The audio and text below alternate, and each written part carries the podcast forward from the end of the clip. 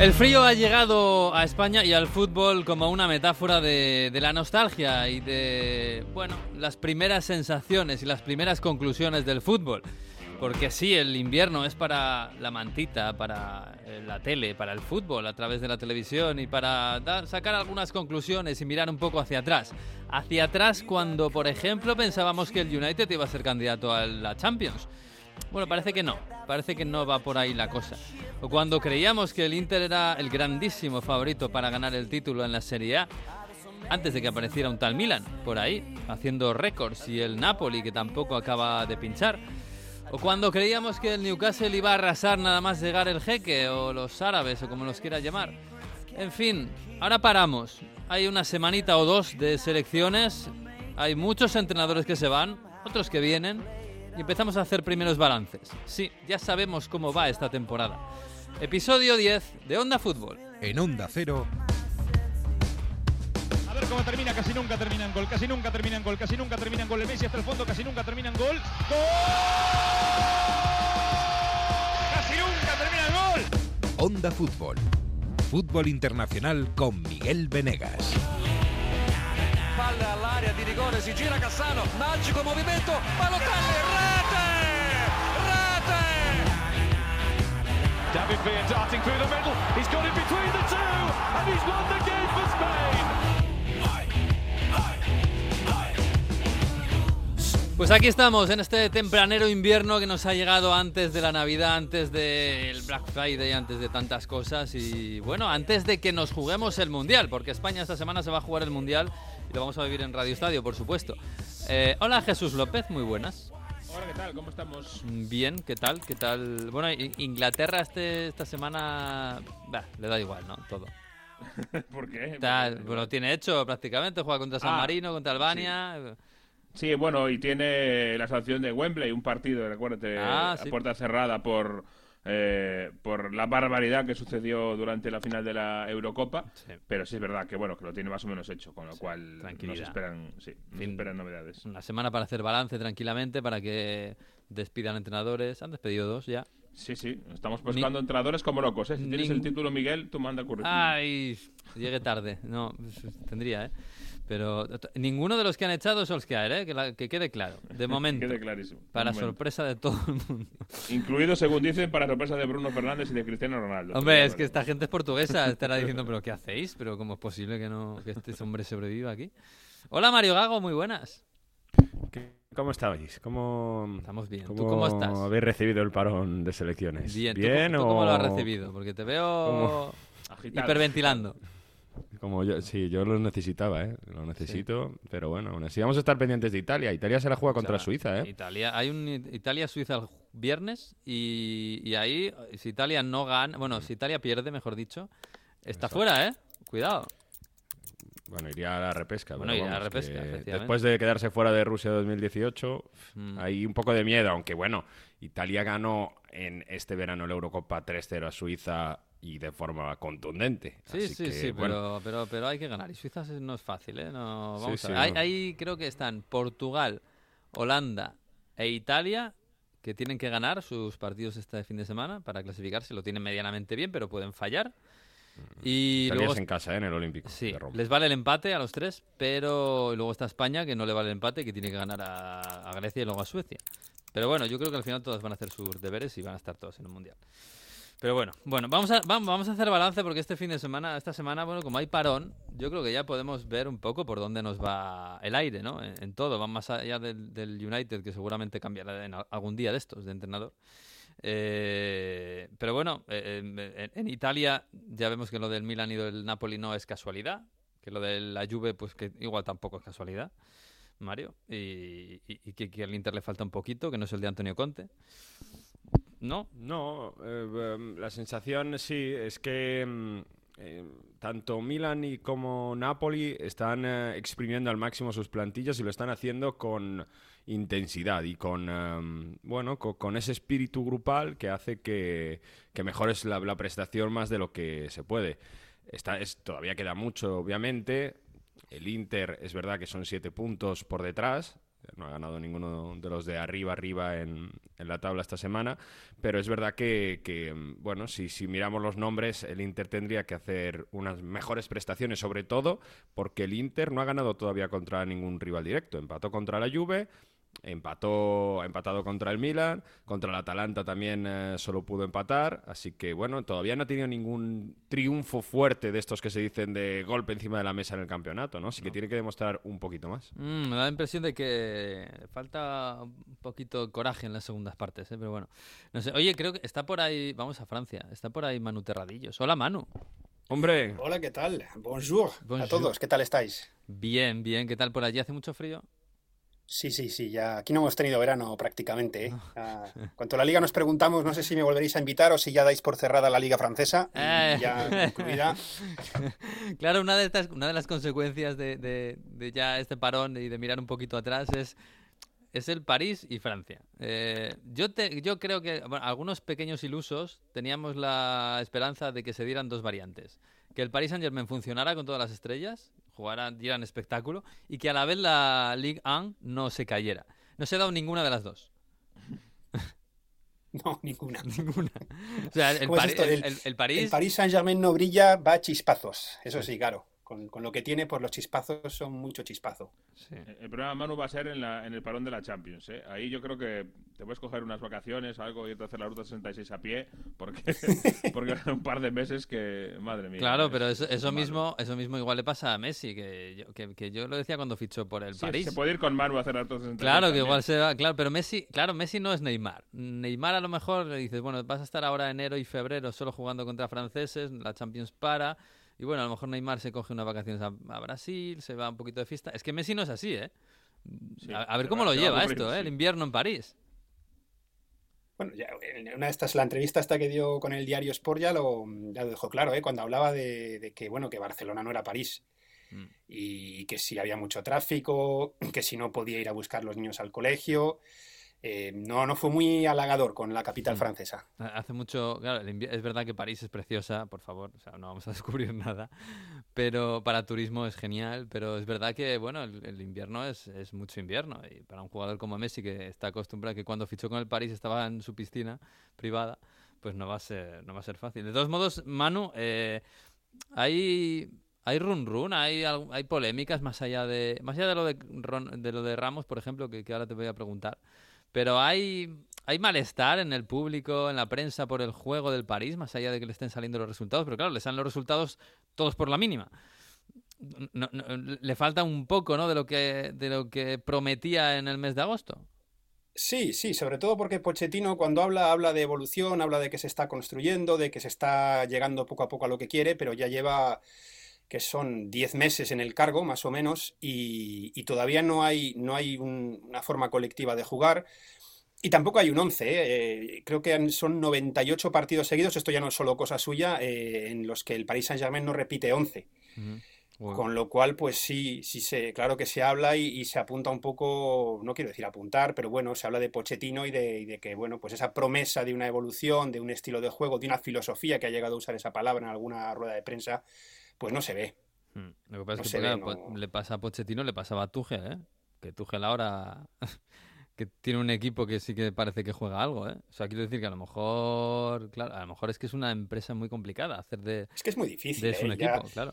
Claro, esto que eh, en la victoria contra el Girondin de Burdeos, eh, Neymar marcó dos goles, yo creo que ha sido su mejor eh, partido esta temporada. Se habla ya de, no, es que juega mejor Paris Saint-Germain sin Messi.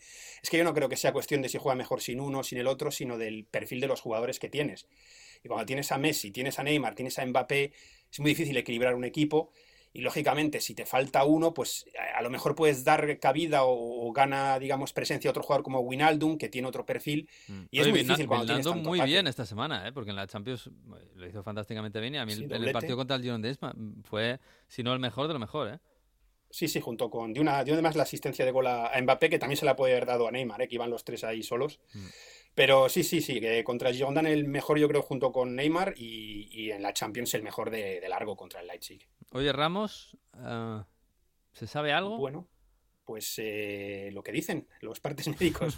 No, pero los partes médicos, hermano, dicen lo mismo todas las semanas. Sí, sí, sí, es cuando, cuando mando algún mensaje parece copia-pega. No, esta semana debería volver a entrenar con el... Bueno, volver no, entrenar con el grupo. Eh, es lo que se dijo la semana pasada, es lo que se dijo ya hace tiempo cuando se dio ese balance de, o ese, ese plazo de 10 días. Eh, vamos a ver, él sigue poniendo esos vídeos en redes sociales sobre su entrenamiento. Habrá que esperar. La historia está del, de la rescisión del contrato. Yo, francamente, creo que se ha ido un poco de madre ahí. Es decir, eh, es algo que a lo mejor a final de temporada, si vemos que no juega, se puede plantear. Dudo mucho que de verdad el Paris Saint-Germain piense a estas alturas en, algo así. Mm. Más bien creo que puede que sea un mensaje que le han lanzado al jugador, tal vez, aprovechando, aprovechando el periódico. Sí, porque no, no tiene sentido el, rescindir un contrato pronto. O sea, aparte de que no se puede y sería algo carísimo. Eh. Claro, es que, al final Pero bueno, rescindir el contrato cansancio hay, sí que hay cansancio. ¿Cómo, perdón? que rescindir el contrato de Ramos es pagarle. Claro, es que efectivamente es lo que decir. Es que para eso lo tienes, claro, para eso lo tienes en la esperanza de que vuelva, incluso en el, caso de que no volviera. A ver, que, está la gente cansada de esperar un poco, un poco sí, incluso los aficionados eh, tienen ya una broma. Eh, esta expresión del vamos a la playa, que ellos la utilizan tal cual en español, la conocen, pues ¿Ah, todos los jóvenes franceses la conocen y vamos hay quien playa. dice lo de vamos a la playa, lo dicen en español perfecto. Y, y entonces ya algunos te dicen lo de ramos a la playa usan esa expresión en plan, ah. en plan broma. De todos modos, eh, eh, yo entiendo, Manu, perdona, que el tema de rescindirle a Ramos es una forma, una, una forma de presionar de alguna forma, porque, eh, como decía Miguel, desde el punto de vista económico no tiene ningún sentido. porque a un jugador no, yo lo veo le vas a pagar antes de tiempo su sueldo. Bueno, pues que espere todo el año, ¿no? No, no, efectivamente, no, no, yo lo veo así. Aparte, el, famoso artículo en el que salió era como el séptimo u octavo párrafo en el que se hablaba de que algunos de los que en, su, en el principio, en principio tenían una confianza absoluta, ya no era inquebrantable y que era la palabra más inquebrantable y que la, la, la, rescisión no era ciencia ficción, es decir, no era la principal noticia del artículo con una fuente del club que te aseguraba que no, no habrá que esperar a final de temporada. Hombre, si a final de temporada no, no, hay rendimiento mínimo que, le garantice el puesto, que le garantice una estancia, se podría plantear, pero ahora qué sentido tiene eh, quitar a un jugador, eh, que es eso, le vas a tener que pagar de todas formas y que, oye, que se puede recuperar y que aparte la liga eh, pues te puede permitir darle minutos poco a poco mm. mejor que en otras ligas más competitivas. También es verdad. Sí, sí, desde luego. Bueno, no sé. Oye, em, claro, es que, es que eh, eh, a mí me pasa todas las semanas lo mismo, todos los fines de semana. Veo el, el partido del París, acaba ganando por la mínima, normalmente remontando. Este fin de semana no. Eh, estuvieron a punto de remontarle, pero, pero aguantó, resistió. Ha sido, ha sido diferente el susto esta semana. Ha sido justo al, sí, al revés de lo habitual. Pero claro, luego ves el resto, a los perseguidores, y, y, bueno, que jugaron sobre todo el domingo. El Lyon le mete cuatro el Rennes. El Marsella empata en casa cero contra el Metz. El Niza eh, pierde en casa contra el Montpellier. Dices, pero bueno, y, al final nos queda el Lens, eh, que ahora mismo es el segundo. El Lens, que es un equipo del norte, pequeñito, bueno, pequeñito, de, una ciudad pequeñita. De hecho, el estadio caben más aficionados que habitantes tiene la ciudad. Es un club muy curioso. Pero claro, eh, ¿qué tiene este Lens para estar rindiendo tan, tan bien? Sobre todo teniendo en cuenta el resto de equipos. Eh, ha encontrado ahí Frank Heisen o Hess, como lo queráis llamar, la, fórmula. Juegan bien, juegan bien al fútbol, tienen jugadores. Yo me quedo con uno sobre todo, eh, Jonathan Klaus, que no es alemán aunque lo parezca, el lateral derecho, eh, que marcó en la victoria, destrozaron al Troyes, o Troyes, 4 a 0. marcó un gol, dio dos asistencias, creo que lleva seis asistencias en lo que va de, campeonato. Mm. Y es un jugador de 29 años, no es ningún talento. Ha sabido encontrar la forma de, de encontrar un rendimiento y yo creo que el, digamos dejando de lado el Paris Saint-Germain, el resto de equipos se han, pues no, han dado tanto de sí, ni Marsella, ni Niza, eh, Lyon, que es lo que dices tú, 4-1 le metió el Rennes, un palizón espectacular. Además, Bruno Genesio, ¿eh? e, ex del Lyon, ex entrenador del Lyon, club de su vida, pues les dio un, les dio un repaso. El Rennes, que además fue el único que ha ganado al Paris Saint-Germain también. Mm.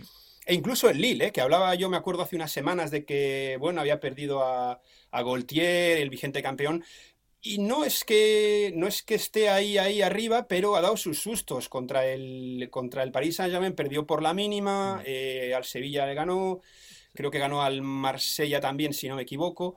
Entonces se han juntado ahí un grupo de equipos eh, con el Rennes, Marsella, con, con y bueno, pues pues no no se acaban de digamos despegar los que son la segunda línea. Mm. Sí, sí. Marsella también tiene el equipo un poco cansado porque tiene jugadores que lo están jugando todo, como, como hay una Payet dependencia tremenda. Mm. Y, bueno, bueno, a ver, lo de Niza fue casi un accidente, ¿eh? porque el Montpellier ganó, eh, yo creo que fue el segundo tiro que hicieron a puerta en todo el partido, el segundo y último en el minuto 80 el que les dio la victoria. Mm. Sí, sí, el, Niza en principio... fue parecía el equipo que, bueno, que podía más o menos seguir un poquito la estela del París, pero vamos, que la estela del París ahora me parece que es demasiado, demasiado alargada. Eh, eh, sí, por cierto, lo, de Klaus es verdad, no sé si hay polémica en Francia, yo eh, lo, he visto aquí en, en, gente que sigo en redes sociales, etcétera, pero hay, hay algo de polémica con que Klaus, que es verdad que tiene 29 años, que no es ninguna aparición nueva, pero que Klaus no vaya a la selección y sí vaya a Dubois, porque Dubois en el Lyon, cuidado, ¿eh? Está la cosa complicada, ¿eh?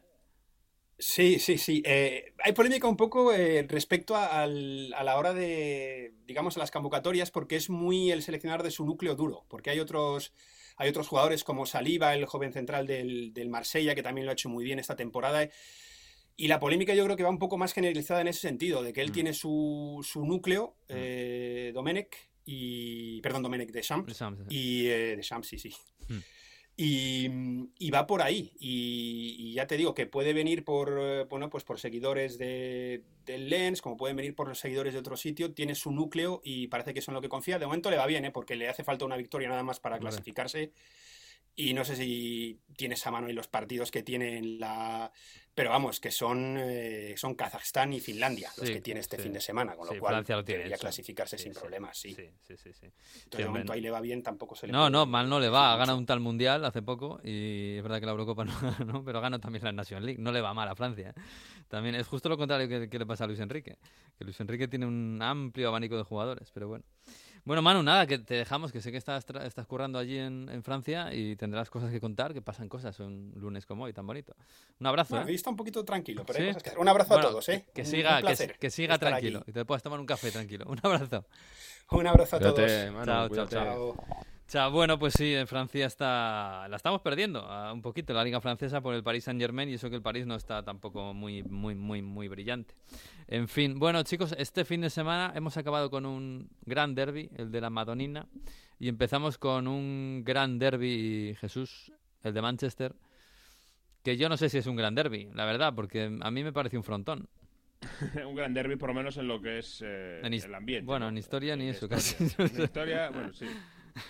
En fin, eh, la, la, cuestión es que fue muy, muy, muy claro a favor del, del City absolutamente clave de G en la primera parte para que el resultado no hubiera sido otro 0-4, otro 0-5 en la primera parte, así de claro, aunque luego de Gea en el, en el 0-2 si falla, pero es que antes había salvado cuatro goles, por lo menos. Eh, con lo cual sigue saliendo a, devolver a, David.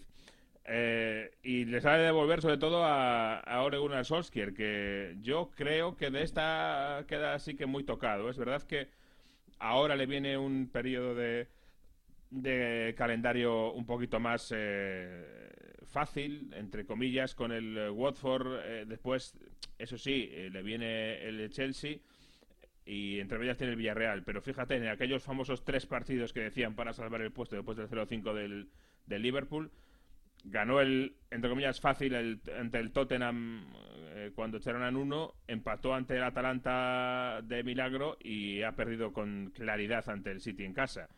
Entonces, hombre, esos tres partidos le dan para salvar el pellejo a Solskjaer. Eh, mm. Yo lo dudo un poco, eh, la verdad. Vamos a ver qué es lo que sucede, porque esto ha pasado más veces y siempre ha, caído de pie el, delantero, iba a decir, el ex delantero, ahora entrenador noruego. Pero yo creo que de esta vez eh, lo tiene más complicado de, comer el turrón, ¿eh?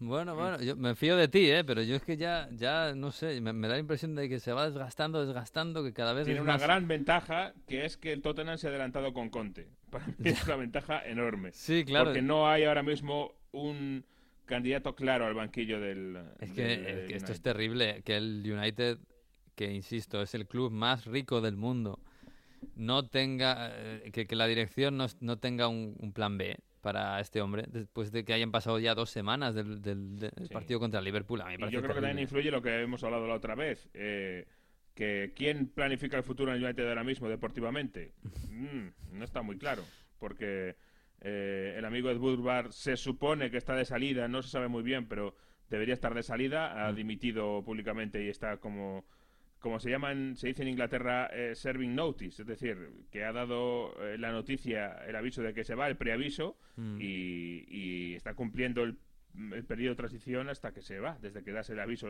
hasta que efectivamente te vas. eso, puede largarse sí, sí, muchos años. bueno, bueno. Pero no está muy claro quién toma las riendas del United ahora mismo. Yo creo que eso también es parte de la cuestión aquí, a tener en cuenta. Pues nada, pues así pues van estupendamente. No sé, bueno, pues, si así siguen vendiendo camisetas, pues es lo importante. Eh, es verdad que escuché este, este fin de semana a Carragher, creo que fue en la tele en Sky, que dijo, este, este fin de semana es terrible para los entrenadores porque como hay parón, muchos aprovechan para echar a los entrenadores.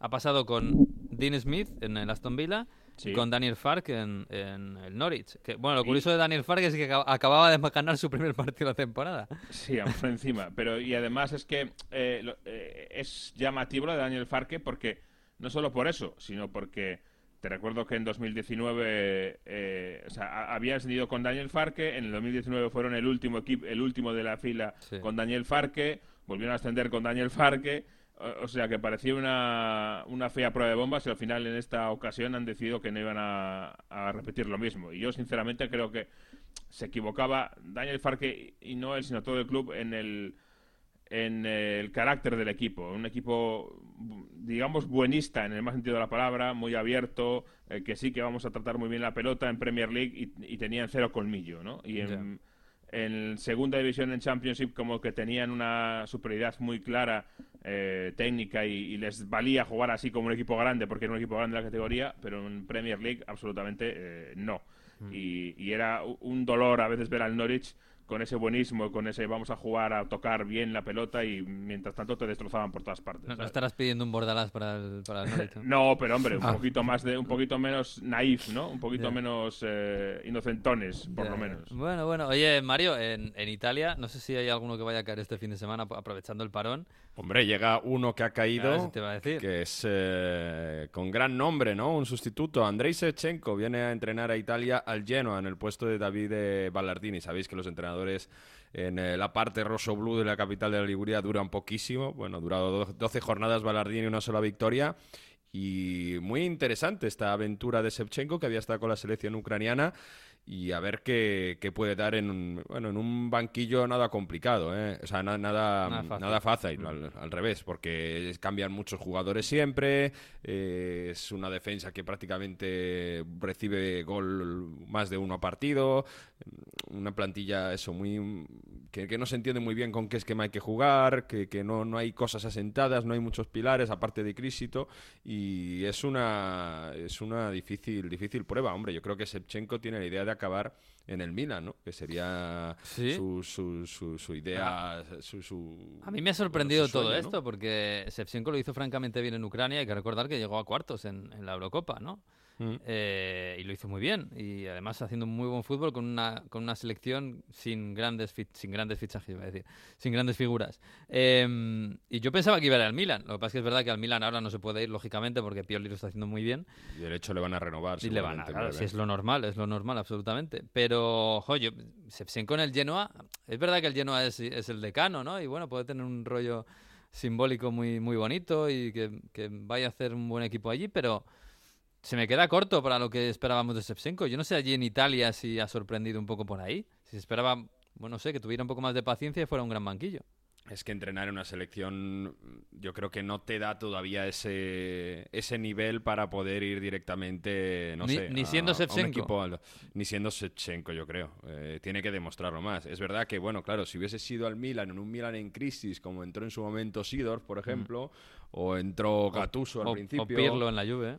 Eh, exacto, sí, en una situación así, pero ahora, bueno, eh, es lo que hay, ¿no? Porque es verdad que los de arriba más o menos están estables. Menos Mourinho que no, pero a Mourinho le, están empezando a pitar por el tema de Conference League, pero tienen muchísimo margen, ¿no? Así que de los banquillos de arriba está todo tranquilo. Uno que puede caer en este parón de selecciones es el otro banquillo de la ciudad de Génova, la Sampdoria, Roberto de oh. Aversa.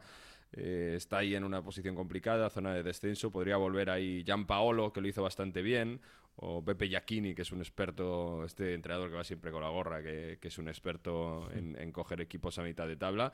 Pero bueno, de momento muchos cambios en la serie italiana, porque os acordáis, ha cambiado también el Cagliari, que sigue sin levantarse de, con Mazzarri, pero el que lo ha hecho muy bien entrando es Igor Tudor en el Verona. ¿eh? Mm. Sí, sí, sí, al Napoli, luego lo contamos, pero eh, del último mes solo el Bayern ha marcado más goles que el Verona y, le sale absolutamente todo. Le, le, está poniendo algo en la bebida a Gio Simeone que no sé qué le está sentando muy bien, poción mágica. fantástico, un equipo, mira, muy roñoso. Todo lo que encontré que no hace el Norwich que dice Jesús y lo hace el Verona, porque pega patadas y, mete más intensidad que nadie en, la, en esta serie. Sí, sí, sí. Bueno, banquillos, banquillos. Uy, ¿hay alguien que tiene banquillo nuevo?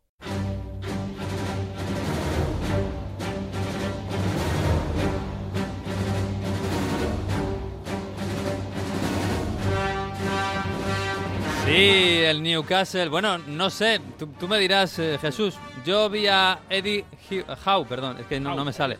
Eddie Howe, Howe para los hispanoparlantes habituales. Eddie Howe le, vi en el, en el palco del Brighton Newcastle al lado de, Amanda, la, directora, del, directora general del Newcastle.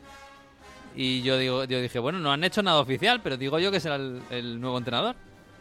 Hombre, se supone, y por, sobre todo porque eh, eh, lo que entendemos es que eran Emery y Howe los finalistas y Emery les ha dejado plantados. O sea que al final, pues los Pero Howe no les ha dejado plantados. De momento no. De momento, no. Eh, estaba en el palco, que no en el banquillo. No hay nada oficial. Em, lo último que sabemos es que había algo de problemas, algo de fricción en las negociaciones en cuanto a los ayudantes de Eddie Howe, de los que quiere el entrenador que, se, que sean sus ayudantes, su backroom staff, como se llama, su cuerpo técnico.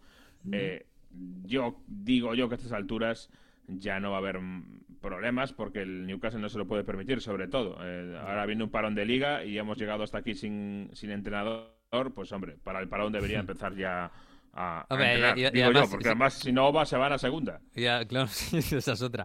Ahora vamos con eso, pero claro, yo imagino que, que después de lo que ha pasado con Emery, eh, no le van a negar, no sé, 100.000 euros a, a los ayudantes de Dijao, digo yo, vamos, no sé.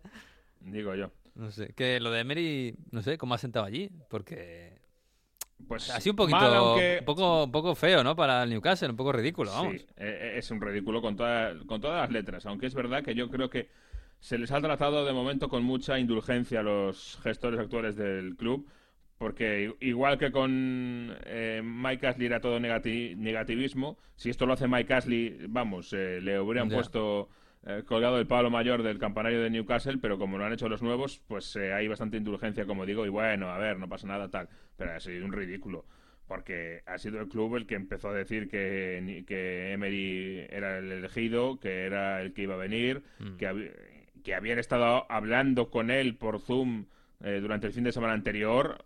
yo entiendo que eso es un punto que a Emery no le ha hecho ninguna gracia haberlo publicado. Imagino.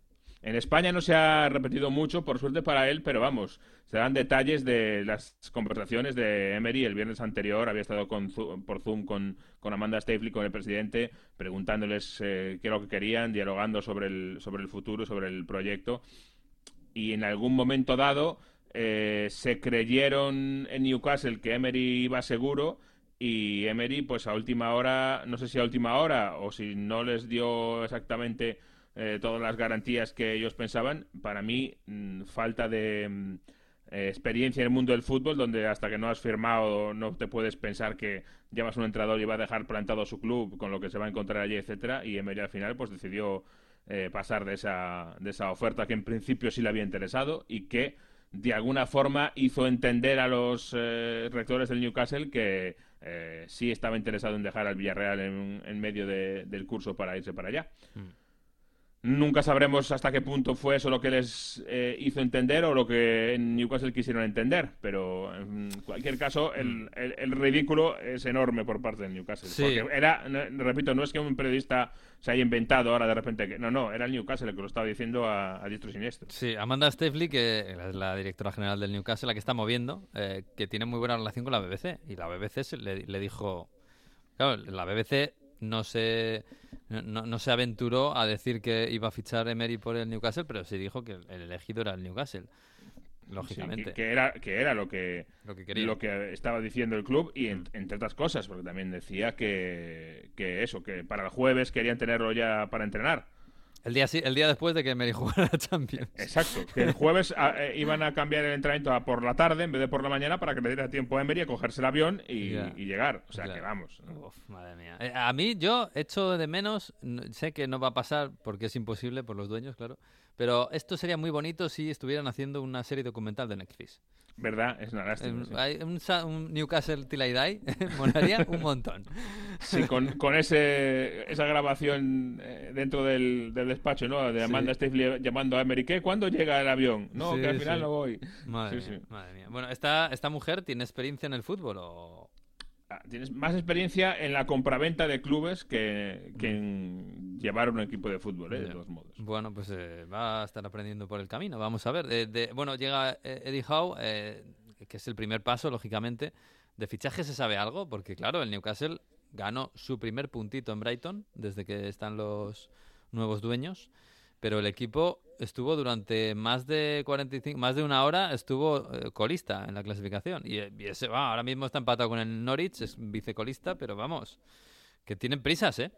Tienen prisas, sí. Y, como no se pongan las pilas pronto, pueden pasarlo bastante mal. Al final, eh, de momento, claro, hasta que no sepamos eh, que Eddie Howe está fichado, pues lo de los eh, lo de los fichajes quedan en segundo plano y a ver qué es lo que pueden fichar y a quién convencen en, en enero en un equipo si está mal el equipo si no consigue levantar un poquito la trayectoria de Howe de aquí a al mercado, porque claro, no es lo mismo llegar a un equipo que esté en mitad de tabla mm. con la promesa futura de, de, un desarrollo grande que un equipo que esté peleando por, por no bajar.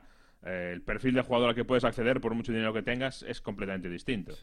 Entonces, para mí es clave eh, cómo llegue el equipo a, enero, cómo consiga pasar el, rush de, las de las Navidades. Eddie Howe, por cierto, un, un entrenador para mí de, mérito eh, y hay una cosa que creo que hay que destacar de él, que en este año que estuvo sin equipo, porque recordamos que llevó al Bournemouth desde las catacumbas del fútbol hasta Primera División, ahí se mantuvo cuatro años, mm. eh, descendió el año pasado y ha estado como un año sin equipo eh, por ejemplo, ha estado en Madrid eh, mm. viendo entrenar a Cholo Simeone ah. o viendo entrenar a Iraola con el Rayo. Es decir, ha estado moviéndose. Esto recuerdo que es algo muy poco habitual en los, en los británicos, la verdad, en los entrenadores ingleses, sobre todo. Esto se decía en su momento em, de Brendan Rodgers. Era prácticamente el único entrenador británico que había salido ya hace 10 añitos, pero bueno que mm. había salido de, las islas para, para, ver otras cosas, cómo se hacen las cosas en otros sitios. Eh, no le ha ido mal, ¿eh? A Brendan no, Rodgers. No, no le ha ido mal, no le ha ido mal, la verdad. Es casi el único entrenador británico que, que es uno de los top, digamos. De hecho, estuve mirando el otro día el, el, top ten de los entrenadores mejor pagados de Europa o del mundo. El primero era el Cholo, claro, con 40 kilos brutos. el segundo era Guardiola, el tercero era Klopp y el cuarto era Antonio Conte. Claro, que acaba. Ah, y, no sé si el quinto o el sexto era Brendan Rogers, eh, cuidado, en el Leicester, que, que, también se lo ha ganado. Eh, y hablando de esto, Antonio Conte. Antonio Contismo. Don Antonio. Don Antonio. Era Antonio Contismo que vuelve al norte de Londres. Sí. Eh, ha vuelto. Se notó. Con un 0-0, exactamente. sí. Y, además ha dicho después del partido Antonio Conte que se va encantado con el 0-0, que un puntito fantástico. Hombre, es verdad que, se topó, se topó contra un Everton de Benítez que lo está haciendo francamente bien y que no es fácil meterle mano en absoluto. Y, hombre, yo viendo el partido, tú, tú lo sabes mejor que estuviste muy pendiente de ese partido, estuviste narrando el Ondazón. Pero, claro, a mí me dio la sensación de que era el, el Antonio Contismo en el esquema, porque sí, otra vez, pues el 3-4-3 o más o menos con dos carrileros, Reguilón de carrilero izquierdo. Eh, pero lo demás no, no era muy Antonio Conte. Quiero decir, no, no había ritmo, no había presión, no había... Bueno, sí, es verdad que defensivamente el equipo estuvo bien, pero...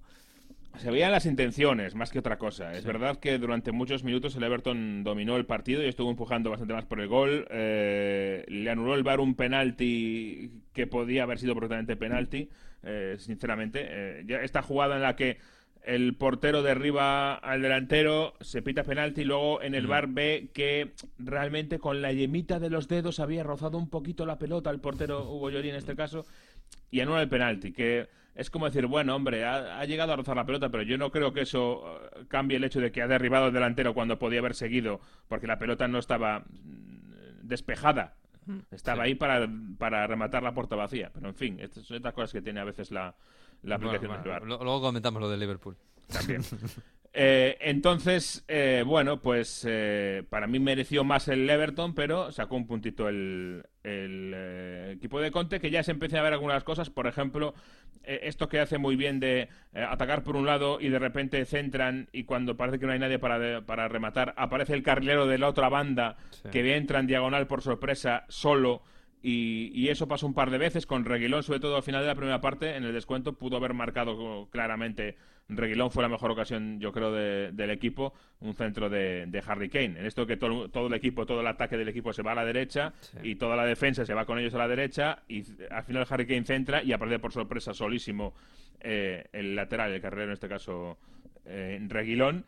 Eh, ha repetido equipo, alineación Conte del jueves al domingo, lo cual yo creo que eso ya es eh, eh, significativo y una mala noticia para muchos.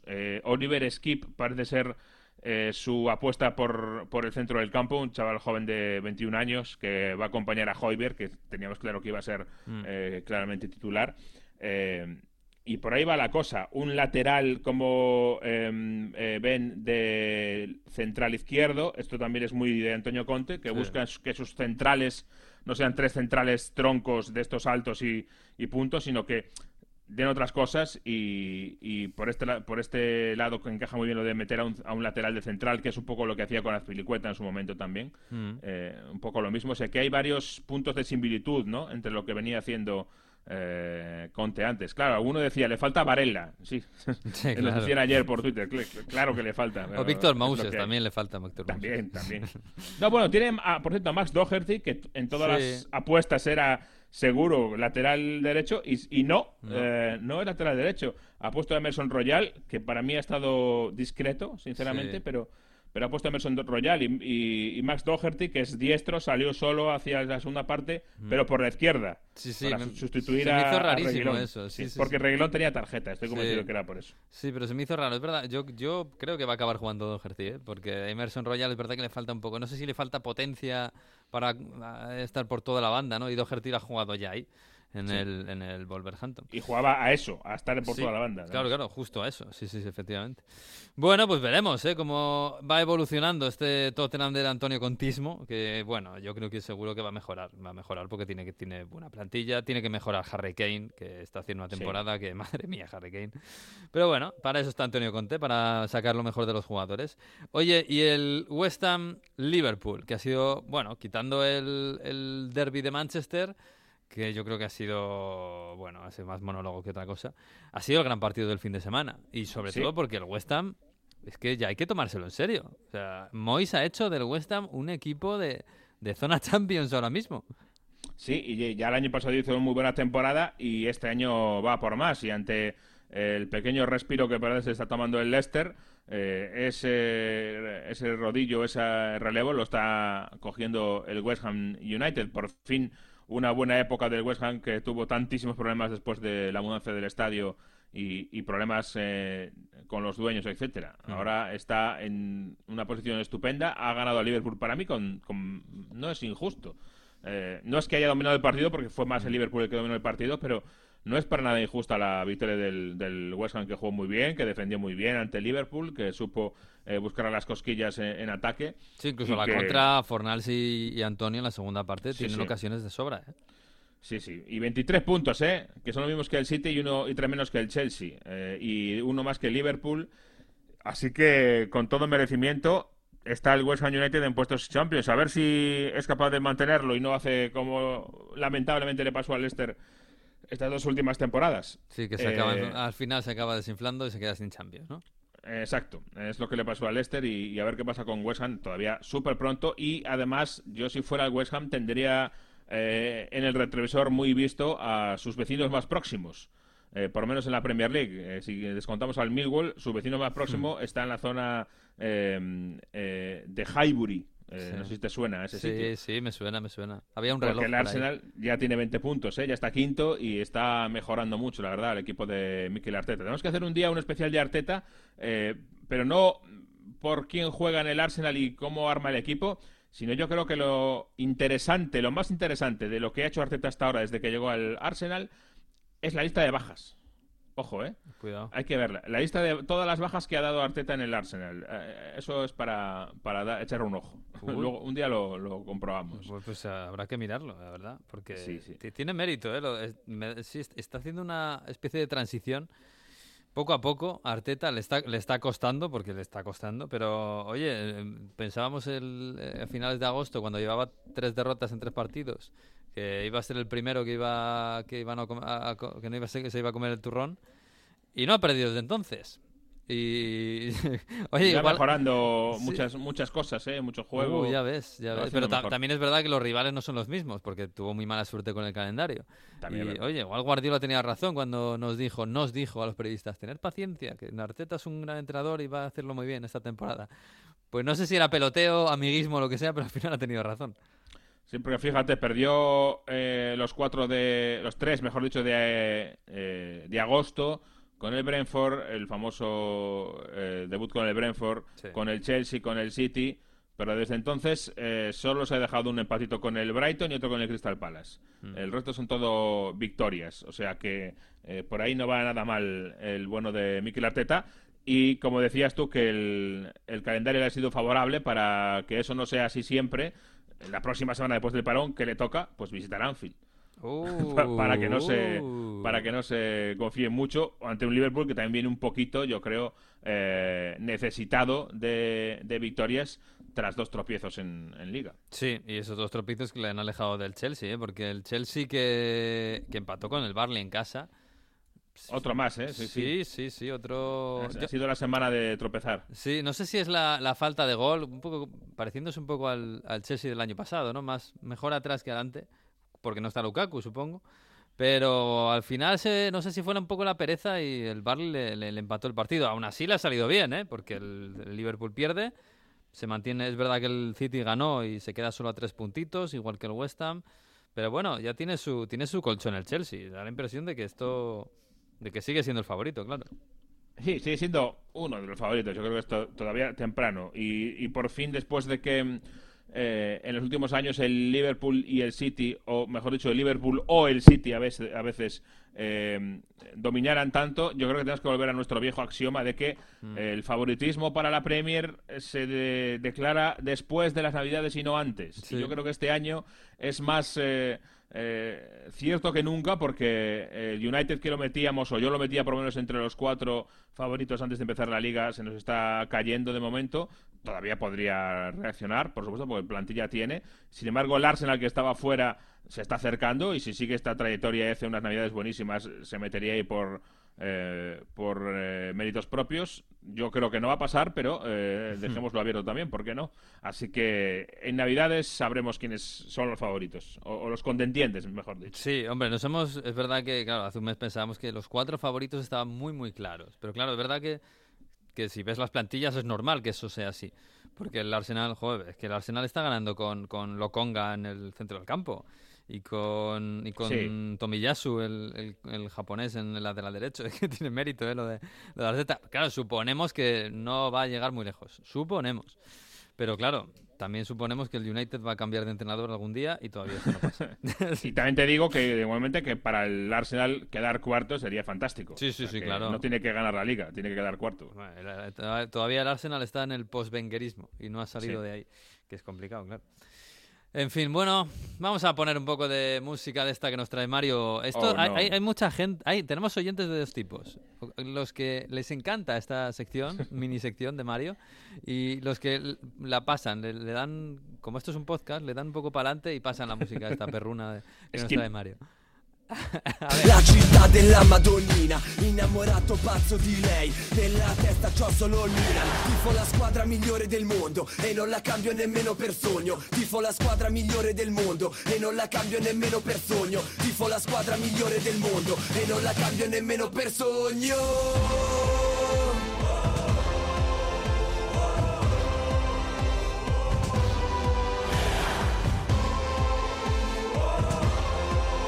Mario, ¿estás ahí? Estoy. Esto, es muy futbolero, ¿no? ¿Qué es esto? Esto es como un himno no oficial del Milan que se llama Rossoneri. Y de hecho, bueno, ahora si escucháis eh, eh, con ese O de fondo dice Milan, ¿Veis? Ahí se escucha ahí por debajo y dice... A ver, a ver, a ver. Tifo la squadra migliore del mondo e non la cambio nemmeno per sogno. Tifo la squadra migliore del mondo e non la cambio nemmeno per sogno. Tifo la squadra migliore del mondo e non la cambio nemmeno per sogno. Tifo la squadra migliore del mondo e non la cambio nemmeno per sogno.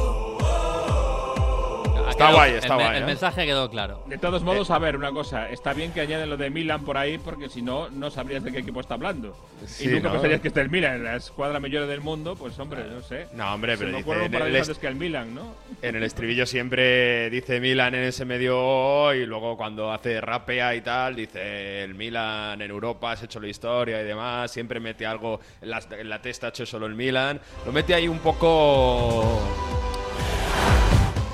Si estuviera aquí a Fernan, escuchara este vídeo diría, ah, está hablando de la Juve, ¿no? Está guay, está guay.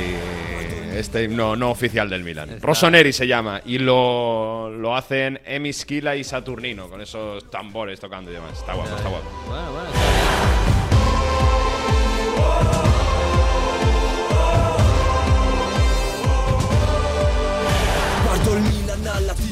Ah, mira, ahí ha dicho Milan, parto el Milan. Muy bien, muy bien, muy bien. Claro, bueno, claro, está claro. bien, está bien. Hombre, el Milan no es mal momento para ser del Milan, ¿eh? Francamente, que ha pasado también un- una buena travesía por el desierto. Eh, y bueno, el derby de la Madonina. mm, Mario, tú decías la semana pasada que iba a ganar el Inter. Hombre, es que si no hubiese fallado el penalti Lautaro, yo creo que Ay, hubiese claro. ganado el Inter. Ay, ¿no? claro. No, hombre, es, ver- es verdad que el Inter. Yo creo que la- el Milan tuvo más mérito, puso más en el campo, eh, incluso acabó el mejor el partido, pero es verdad que el Inter tenía más pegada y tenía más peligro. Cada vez que llegaba tenía mucho peligro. Y yo no sé si se ha criticado mucho ese, a Lautaro por fallar el penalti, pero es verdad que, el Inter pierde mucho eh, con este empate.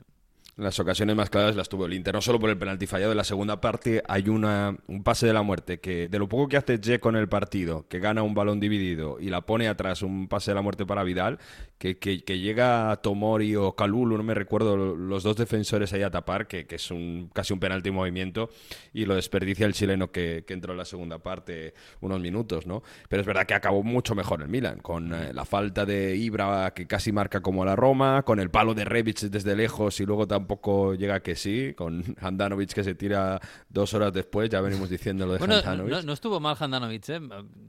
Teniendo Pero estuvo mejor. Hombre, sí, estuvo mejor sí, Tatarusanu parándose por ese grande penalti. Lo que me decías del penalti.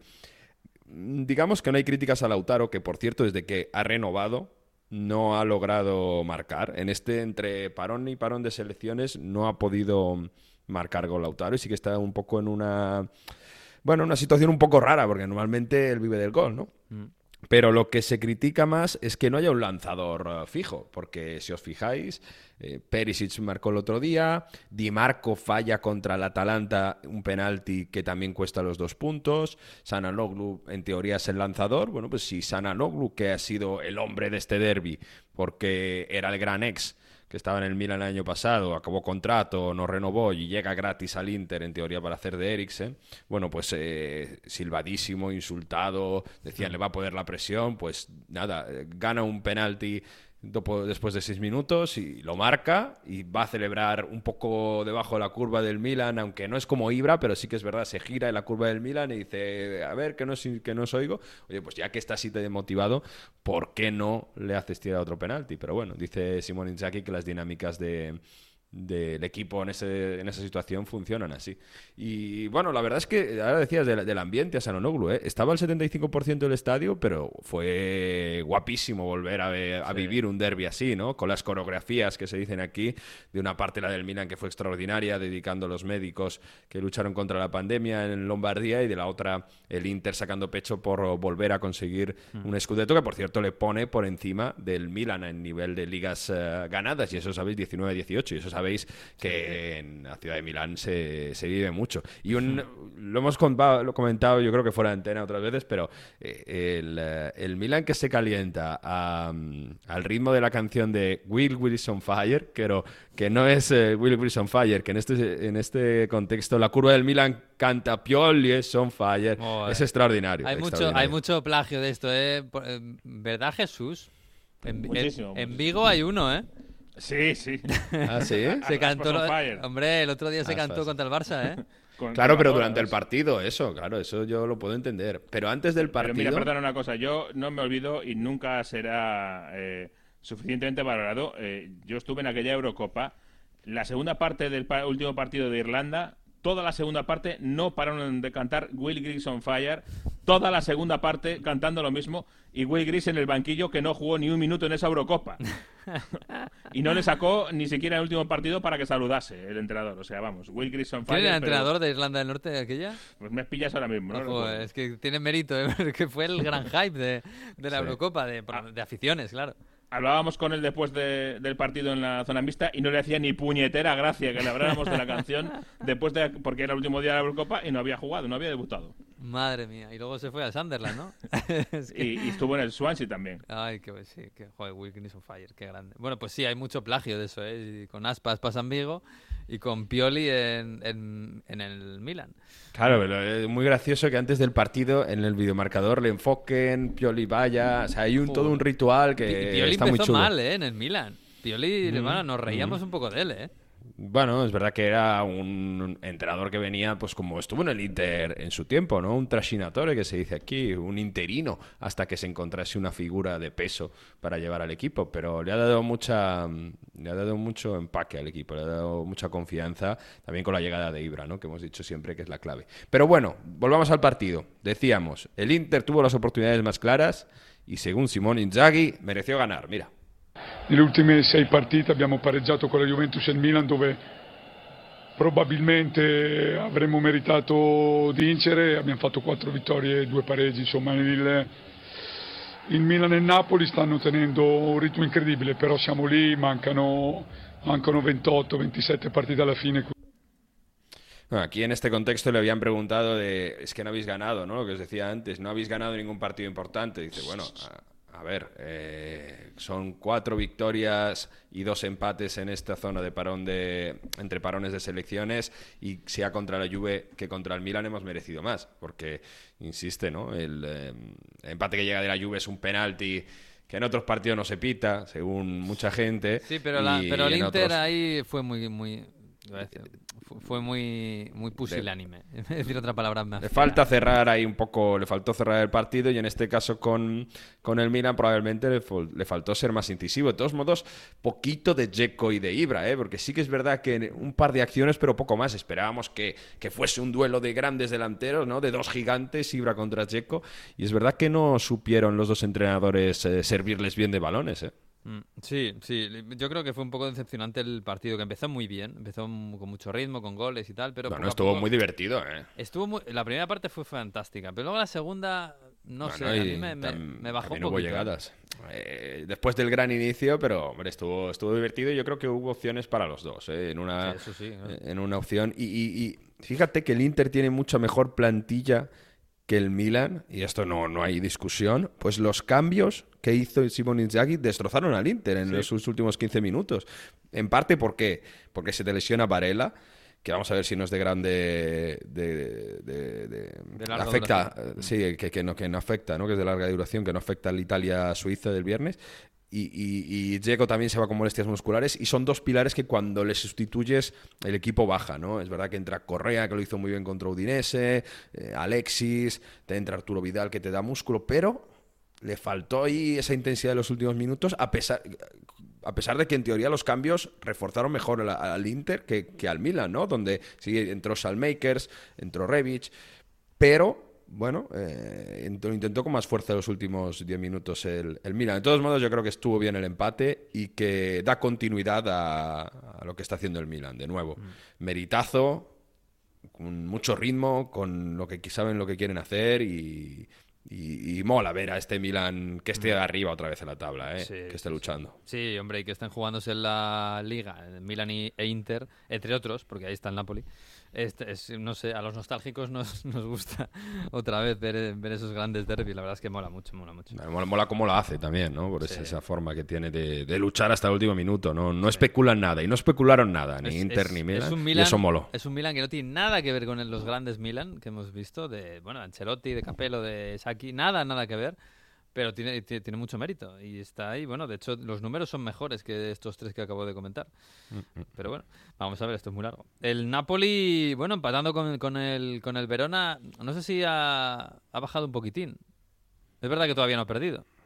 Eh, es cierto que viene una semana en Serie A, ¿eh? porque en, Europa League no bien y goleando al Leya, pero donde los partidos le está costando un poco más marcar. Contra la Salernitana se le cerraron mucho y contra el Verona, pues el Verona es que es un equipo que físicamente te golpea tanto, te, te, corta el ritmo, te evita que, que puedas abrirles porque meten ahí eh, ese 3-4-2-1 donde llega mucho el centro del campo, con gente que pega mucho, con Tamece, con Barak, y son súper eh, súper peligrosos, y sobre todo si Gio Simeone, otra semana más, marca gol. Aquí un poco, eh, yo creo que falla Ramani, no sé si habéis visto ese, ese gol de 0-1, por cierto, nueve goles de Giovanni Simeone, pero es un centro al área donde tiene ganada la posición el de centro, el central de Kosovo del Napoli anticipa muy bien Gio Simeone, pero tiene que ser más contundente. Era pareja inédita de centrales porque Joan Jesus jugó en el, eh, en el eje de la zaga y, bueno, ahí yo creo que sí que le faltó, mm, lo decía el propio Spalletti, ¿no? Un poco más de, maldad para acabar cerrando el partido, pero es que el Verona eh, ha, podido con todos los grandes prácticamente. 4-1 a la Lazio, 2-1 a la Juve, eh, es verdad que pierde en San Siro contra el Milan, pero le remontan prácticamente al final. Eh, gana la Roma también, antes de esto. Y luego, pues este empate contra el Napoli. Así que mata gigantes un Igor Tudor que eh, se está revelando como un entrenador extraordinario y, insistimos, ¿eh? más goles que, prácticamente que nadie en Europa en este último mes. Hombre, y Giovanni Simeone que está para que lo fiche la Leti casi. O sea, vamos a ver. Nueve goles en 12 jornadas. Sí, el año pasado no metía nada, este año de momento lo mete todo. Oye, eh, la Juve. Juve Fiore, que siempre da mucho morbo, ¿eh? porque en la Fiorentina odian profundamente a, la Juve porque les quita siempre los jugadores, les va a quitar a Blaovic, parece, el próximo. Corto muso, ¿no?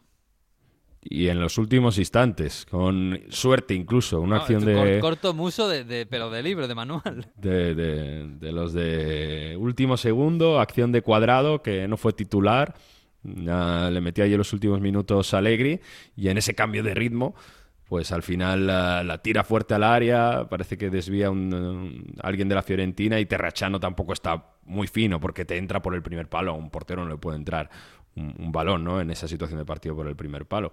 Pero al menos cosas positivas, porque el juego de la Juve no fue nada positivo. Mm. Al menos se frenó a Bladovic, que es uno de los delanteros más eh, fuertes de, de la Serie A, y lo hizo con la pareja de centrales de Lig Rugani que eh, no estaban ni, ni Chiellini ni Bonucci. ¿no? De hecho, muy, muy señalado que Delic parece que, mejora, pero es de nuevo una lluvia a la que le cuesta mucho crear, más allá de los fogonazos de Chiesa que golpea un larguero, que, que, que poco a poco bueno, pues eh, se intenta mostrar mucho más, pero otra vez volvimos a, ver cómo a la Juve le cuesta con Morata y Dybala ser peligroso de forma constante. De esto de, que, el Inter o el Milan o el Napoli lo consiguen, de, que te hacen 5 o 10 minutos donde caen ocasiones y al final sabes que va a caer el gol.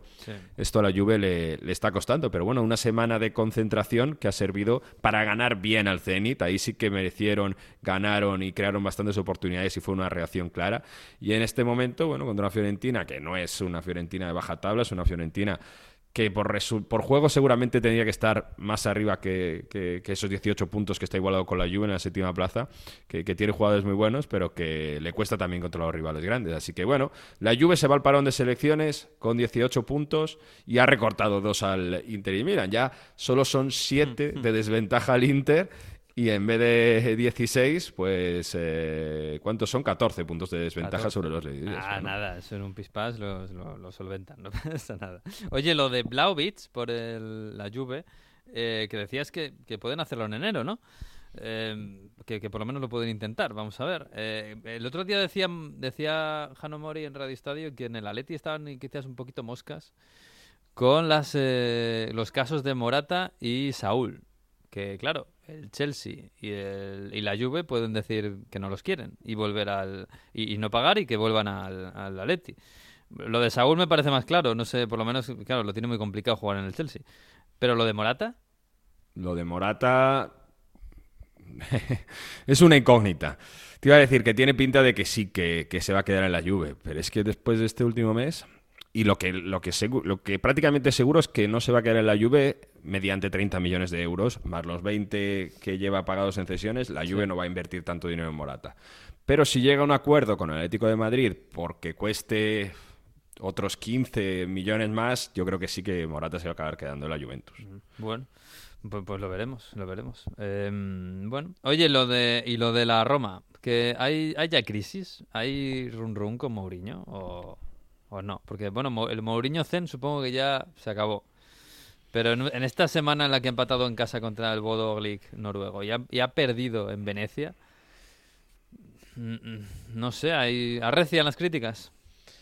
Hay run run, hay run run, es verdad que se quiere dar tiempo y, sobre todo, bueno, lo de Conference League no, se esperaba porque se esperaba una gran reacción. Oye, el Bodo juega muy bien al fútbol y... la, Roma le ha cogido la medida. Pero, pero Además, el jueves jugaron los teóricos titulares. sí, sí, sí. No, a, los, a, los, que criticó Mourinho después del partido en Noruega no jugaron y 2-2 y, y, hombre, sí que es verdad que estaba por ahí Darboe, tuvo que jugar Cristante atrás, pero es verdad, pero un 2-2 recibiendo, bueno, pues eh, dos goles como en fútbol. Y, y, en Roma, en Venecia, la Roma, otra defensivamente, unos errores que un equipo de Murillo no nos tiene acostumbrado, porque un balón eh, parado como te hace en el 1-0, luego hay un penalti en medio que se queja Mourinho, y, y, luego sobre todo la forma de tirar el fuera de juego, para que Okerek que se quede solo, para, para, para hacer el 3-2 es eh, de equipo que todavía da la sensación que no, que no está totalmente definido.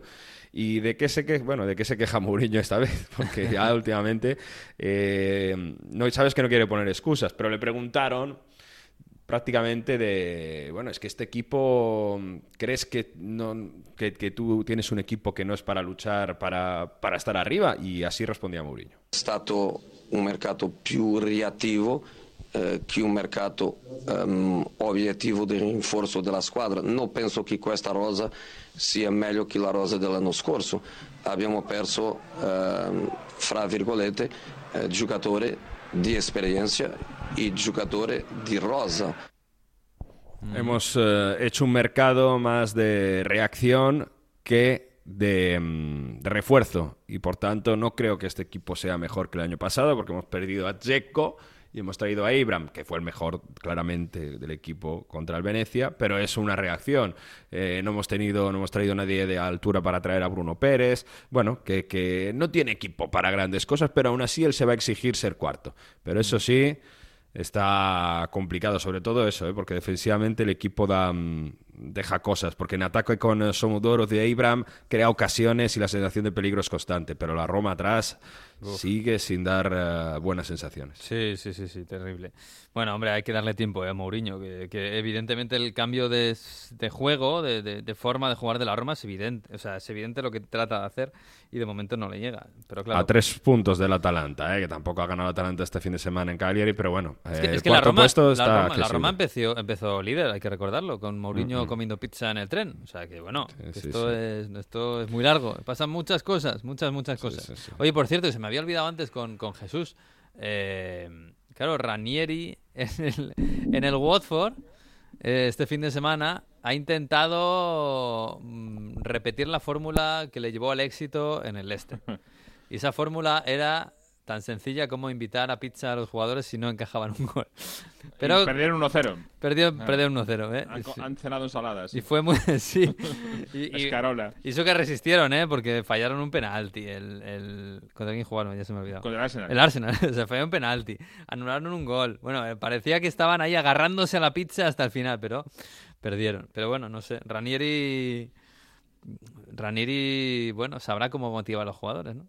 Sí, y no estaba muy contento Ranieri, por cierto, con, la jugada del gol, precisamente la que les ha dejado sin pizza, porque eh, echa el balón fuera el Watford por un jugador lesionado y el Arsenal, en vez de devolver la el balón, eh, saca y, ataca y mete el gol inmediatamente. Y está bastante cabreado Ranieri.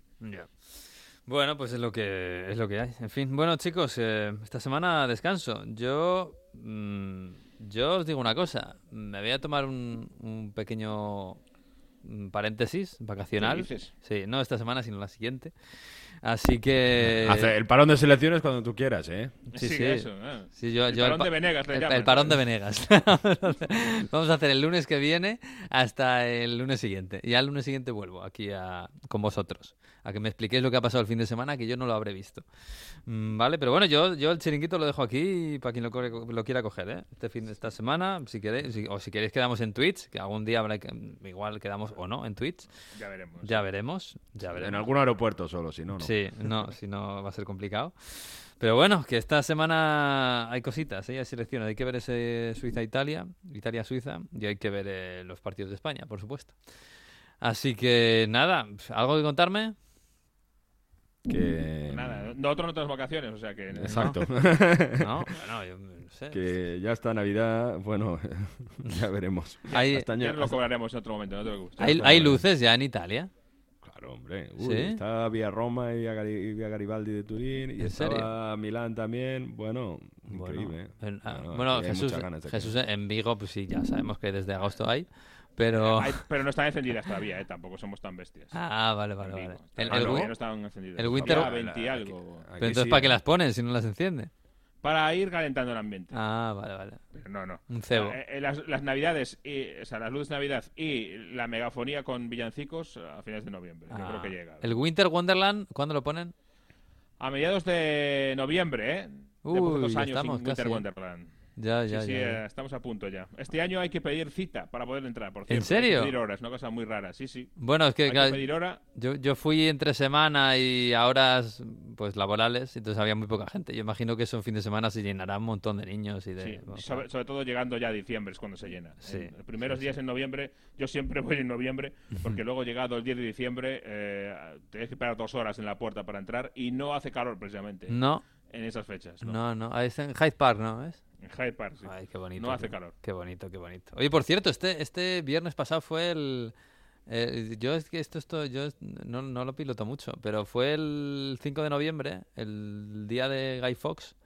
en Inglaterra es el, es el día que se lanzan petardos y fuegos artificiales y no sé qué, ¿no? El bonfire, sí, pero bueno, depende del sitio. Hay sitios en los que es más eh, tradicional que en otros, la verdad, ¿eh? Ah.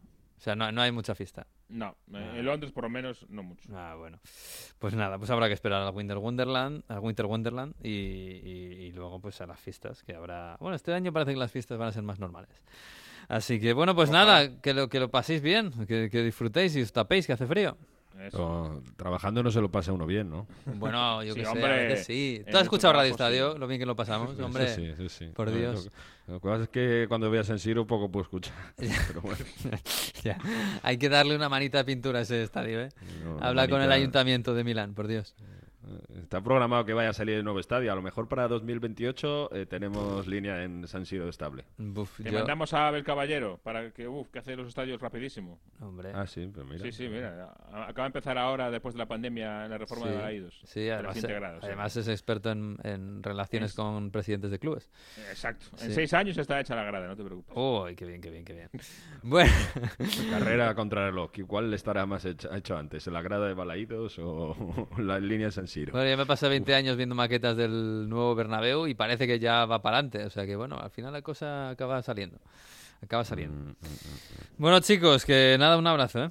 Bueno, a cuidarse. Adiós, adiós, adiós, adiós, Por cierto, le mandamos un saludo y un abrazo al profesor, a Víctor Gómez, que no esta semana no puede estar con el curso de Historia Futbolística 2021-2022, pero estará las próximas semanas, como siempre. Así que nos marchamos, nos marchamos así. Eh, la próxima semana es parón de selecciones, así que... Bueno, a lo mejor hay un bonus track o no, no lo sé. Yo esto lo dejo en manos de Jesús y de Mario y de Alberto Fernández. Y la siguiente semana, ya para el 22 de noviembre, volverá Onda Fútbol, normal, el episodio 11 de la temporada regular de Onda Fútbol. Hasta entonces, disfruten del fútbol, disfruten de esta semana, incluso disfruten del frío, que debajo de la mantita se está muy bien. Adiós.